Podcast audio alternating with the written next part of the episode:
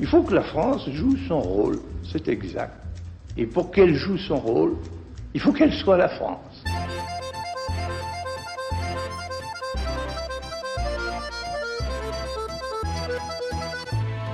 Richard Verly, bonjour. Bienvenue dans cette nouvelle série de podcasts du temps consacrée à l'extrême droite française et à son importance dans la vie politique hexagonale. Pour en parler, nous avons le plaisir d'accueillir Béatrice Houchard, journaliste. Béatrice, vous avez pour différents médias, le dernier en date étant le quotidien L'Opinion, couvert l'extrême droite française, le Rassemblement national, l'ex-Front national, notamment durant la campagne présidentielle de 2017 de Marine Le Pen. Vous êtes aussi l'autrice d'un livre consacré au comportement souvent monarchique des présidents français sous la Ve République. Le titre de cet ouvrage, le fait du prince. C'est un plaisir de vous accueillir, d'autant plus que les lecteurs du temps vous connaissent. Vous avez souvent écrit sur la France à partir de Paris et donc je vous poserai la première question qui est un peu celle que tout le monde se pose vu de Suisse.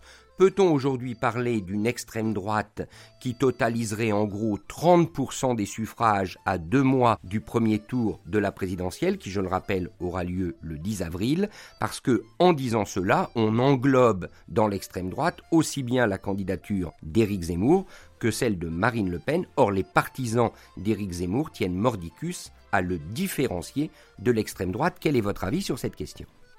Bah écoutez, la, première surprise, il y a toujours une surprise hein, dans chaque élection présidentielle. Depuis cinq ans, en gros, on nous vendait un second tour euh, quasi écrit entre Emmanuel Macron et, Marine Le Pen, le match retour en quelque sorte de l'élection de 2017. Et puis, il y a toujours un petit grain de sable. Et là, le grain de sable, si j'ose dire, euh, c'est effectivement la candidature d'Éric Zemmour, qui est sur le même créneau ou presque. On verra que c'est peut-être pas tout à fait aussi simple que ça que Marine Le Pen. Et les deux totalisent si l'on en croit en tout cas les sondages euh, qui paraissent euh, en ce moment, autour effectivement de 30%. Et 30%, c'est le fameux plafond de verre de Marine Le Pen. C'est-à-dire qu'à l'élection de 2017, elle fait 21,3 au premier tour et 33,9 au second tour. Et quand on regarde d'élection en élection, dans tous les sondages d'intention de vote, mais aussi les études qualitatives sur le Rassemblement national et sur Marine Le Pen elle-même, c'est toujours ce, ce plafond de verre de 30% qu'on retrouve. Alors effectivement, ils sont deux. Marine Le Pen elle-même ne s'y attendait pas. Alors, est-ce qu'ils sont d'extrême droite? Alors ça, c'est une vraie question parce qu'en en fait, l'extrême droite, les, historiens ne, sont pas d'accord sur une définition euh, vraiment commune.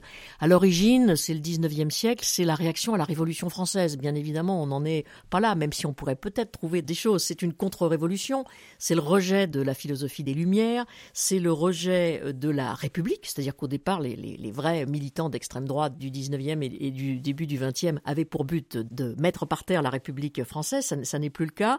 Euh, le refus de la modernité, une espèce de nostalgie, euh, c'était mieux avant. Ça, en revanche, on retrouve dans la campagne, on pourra en parler, j'imagine, avec effectivement de la xénophobie, euh, de l'antisémitisme parfois revendiqué dans l'origine de l'extrême droite. Alors les deux candidats d'aujourd'hui, c'est difficile de les classer. En fait, on met toujours euh, à l'extrême droite tout ce qui est à droite de ce qui est en France, les partis conservateurs, les partis euh, libéraux, ce qu'on appelle la droite républicaine ou la droite classique dans, les commentaires. Donc ce qui est maintenant à droite du parti Les Républicains, le parti dont Valérie Pécresse est la candidate cette année, on met extrême droite, sans qu'on puisse vraiment remettre les candidats d'aujourd'hui dans la définition de ce qu'était l'extrême droite à l'origine. Et puis c'est devenu aussi un peu, par exemple, je pense sur le sujet de l'immigration, euh, quand quelqu'un parle de l'immigration, ah forcément il est étiqueté d'extrême droite c'est pas toujours aussi simple que ça. Et je pense d'une manière beaucoup plus, euh, qui n'a pas grand-chose à voir pour le coup avec ces sujets-là. Euh, je pense à toutes les polémiques sur Saccage Paris, toute cette affaire lancée contre Anne Hidalgo et le l'enlaidissement présumé ou vrai, je ne prononcerai pas, c'est pas le sujet du jour, de, de la capitale française. Très vite, les proches d'Anne Hidalgo ont dit ah mais ça c'est une campagne menée par l'extrême droite, alors que ça n'a effectivement strictement rien à voir. Donc c'est une espèce de manière de rejeter un certain nombre de gens dans cette partie de la pensée française. Alors l'étiage électoral de 30% que vous évoquez entre 30 et 33%, c'est précisément celui en Suisse de l'UDC, le parti de Christophe Blocher que l'on connaît bien.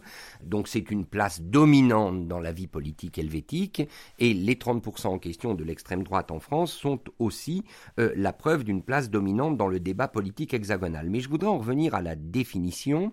On a l'impression que le mot extrême droite est perçu comme péjoratif évidemment par Éric Zemmour, puisque ses partisans le rejettent, il préfère le mot de droite dure ou de droite radicale, et maintenant, il est même perçu comme péjoratif par Marine Le Pen, qui quelque part veut se dissocier de l'extrême droite. Bah, D'abord, non seulement Marine Le Pen euh, maintenant, mais il y a eu une époque, euh, moi j'ai le souvenir quand je faisais des, papiers sur le Front National, elle, avait même menacé de poursuivre devant les tribunaux tous les journaux qui diraient que le Front National, c'était encore le Front National à l'époque, euh, était un parti d'extrême droite. Bon, évidemment, elle a poursuivi personne devant les tribunaux, elle a menacé de le faire. Je me souviens de coups de téléphone ou de SMS un peu vengeurs sur ce thème-là. Donc Jean-Marie Le Pen, lui, laissait dire et laissait faire.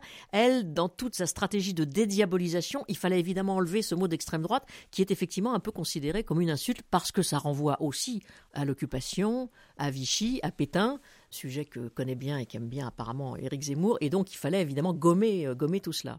Vous, vous diriez, vous êtes une observatrice euh, attentive de la vie politique française. Je signale au passage que parmi vos différentes étapes professionnelles, vous êtes passé au Figaro, où vous avez rencontré Éric Zemmour, qui à ce moment-là était journaliste dans ce quotidien, vous avez l'impression que pour les électeurs que vous avez souvent rencontrés, voter à l'extrême droite, c'est quelque chose de difficile. Autrement dit, le plafond de verre des 30%, c'est encore un plafond de verre pour cette élection présidentielle-là de 2022. Quel est votre sentiment? Moi, je pense que oui, mais pas parce que les gens se diraient on ne peut pas voter à l'extrême droite. Je ne pense pas que ce soit formalisé ainsi. C'est simplement parce qu'il euh, n'y a pas une majorité de gens qui disent oui, il pourrait gouverner, y compris de, la part de gens qui peut-être partagent leurs idées. Je pense par exemple sur l'immigration ou sur euh, certaines nostalgies françaises, mais ne les voient pas. Euh, capables de, diriger le pays, comme s'ils restaient finalement quand même des candidats ou des partis protestataires. C'est moins vrai qu'à l'époque de Jean-Marie Le Pen, où là c'était vraiment un vote protestataire total. Il y a eu pour eux quelques avancées, pour le Front National en tout cas, Rassemblement National maintenant, quelques avancées avec des maires élus, des conseillers euh, départementaux, des conseillers régionaux, mais la conquête d'aucune région, ça avait été quand même très intéressant. C'était la grande surprise de l'année 2021, où l'on s'attendait à ce qu'une région française, notamment Provence-Alpes-Côte d'Azur, bascule du côté du Rassemblement national. En tout cas, c'est ce que les sondages prétendaient et ça n'a pas eu lieu. Euh, je ne prendrai pas ces élections régionales-là, mais les précédentes, où effectivement Marine Le Pen était arrivée largement en tête dans la région euh, des Hauts-de-France et Marion Maréchal, euh, qui s'appelait encore Le Pen à l'époque, dans la région PACA. Et entre les deux tours, il y avait une vraie, une vraie possibilité qu'elle puisse gagner. Sauf que dans les deux régions, le candidat de gauche et les listes de gauche se sont retirés et dans un face-à-face -face entre la droite et l'extrême droite, eh ben forcément c'est la droite qui a gagné avec les voix de la gauche. On dit souvent, vous savez, en France, je ne sais pas si on le dit en Suisse, au premier tour on choisit, au second on élimine. Bah là l'élimination allait de soi, et personnellement je n'ai jamais pensé qu'il pourrait gagner une région ou un, ou un département, en tout cas pour l'instant. Alors reparlons d'Éric Zemmour, qui est quand même le candidat surprise, un candidat très médiatique. Il est venu récemment à Genève, donc le public suisse, en tout cas suisse roman, a eu l'occasion de l'entendre. Son thème principal, outre les, différents éléments programmatiques qu'il développe, mais son thème principal, c'est l'union des droites. C'est qu'il estime être lui capable de réussir ce que Marine Le Pen et avant elle Jean-Marie Le Pen n'ont jamais pu réussir, c'est-à-dire la symbiose entre la droite classique et l'extrême droite dont nous parlons. Alors ma question est simple, est-ce que c'est possible? Bah, D'abord, Jean-Marie Le Pen et Marine Le Pen ne voulaient pas faire cette union. Marine Le Pen disait même Oh, la droite, moi je sais pas ce que c'est, euh, c'est les gens dans les châteaux, c'est les gens qui ont du fric. c'est quand même une vision un peu particulière, mais euh, qui était une façon de balayer quand on lui posait la question. Et elle, elle ne voulait pas.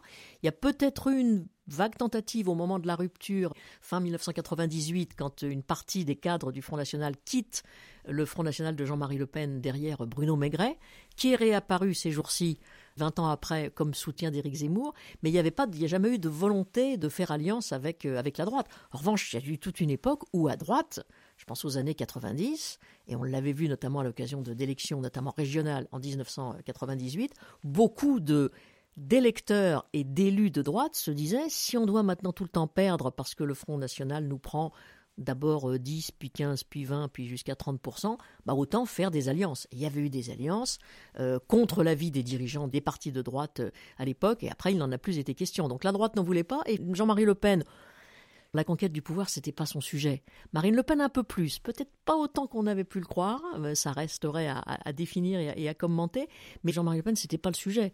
Euh, je pense qu'il y a chez lui une espèce de besoin de mettre le bazar un peu partout où il passe, ce qu'il a plutôt bien réussi dans la politique française, depuis les années 80 maintenant. Et puis, chez lui, sans doute, une espèce de, besoin de reconnaissance sociale, quelque chose d'assez fort quand même mais sans pour autant euh, aller jusqu'à, je pense que ça l'aurait profondément gêné d'être élu président de la République. Il n'en était pas question pour lui. Alors vous faites une parfaite transition avec l'épisode suivant de notre podcast qui sera consacré à la famille Le Pen et à sa mainmise sur l'extrême droite française, mais je voudrais rétro-pédaler avec la question sur Éric Zemmour et l'union des droites. Peut-il la réussir? Autrement dit, l'extrême droite peut-elle se dissoudre dans la droite? Alors ça va dépendre du résultat du premier tour. Si Éric Zemmour est au second tour face à Emmanuel Macron. Évidemment, là, c'est un séisme. C'est un séisme pour Valérie Pécresse et le parti Les Républicains, qui, à mon avis, explose avec une partie du, parti Les Républicains qui partiront probablement chez Éric Zemmour. Alors, c'est difficile de citer des noms, mais les gens, disons qu'autour d'Éric Ciotti, ont sans doute plus de points communs avec euh, Éric Zemmour qu'avec Emmanuel Macron. D'ailleurs, Éric Ciotti, qui a été battu à la primaire hein, par Valérie Pécresse, mais qui avait fait un, un très bon score au premier tour, il avait dit lui-même qu'en cas de second tour Macron-Zemmour, il voterait Zemmour. Donc là, il y a déjà une fracture, et puis un grand parti, enfin, ce qui fut un grand parti droit, exploserait totalement, il y aurait une recomposition complète. Ça, c'est l'hypothèse Zemmour au second tour. Pour l'instant, les sondages ne le donnent pas, mais l'hypothèse euh, existe. Si euh, Éric Zemmour termine troisième devant Valérie Pécresse, ça risque aussi d'être pour le, Parti républicain un vrai traumatisme et, une éventuelle explosion. Alors, ce qui était intéressant dans son discours à Cannes l'autre jour, hein, euh, Zemmour, a fait Zemmour a fait un meeting à Cannes et finalement, on avait l'impression que l'essentiel n'était plus de gagner ou d'essayer de gagner la présidentielle, mais l'essentiel, c'était après euh, au moment des élections législatives ou bien après, de faire cette fameuse union des droites qui appelle de leur vœu certains électeurs. Est-ce que c'est une majorité d'électeurs Aujourd'hui, je n'en sais rien.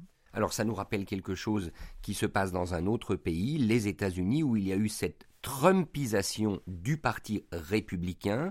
Donc est-ce qu'aujourd'hui le parti Les Républicains en France, que vous connaissez bien, est-ce que vous sentez ces électeurs fébriles? Est-ce qu'il y a une chance qu'ils cèdent aux sirènes d'un candidat nommé Éric Zemmour? Je parle là non pas de l'appareil, mais de la base.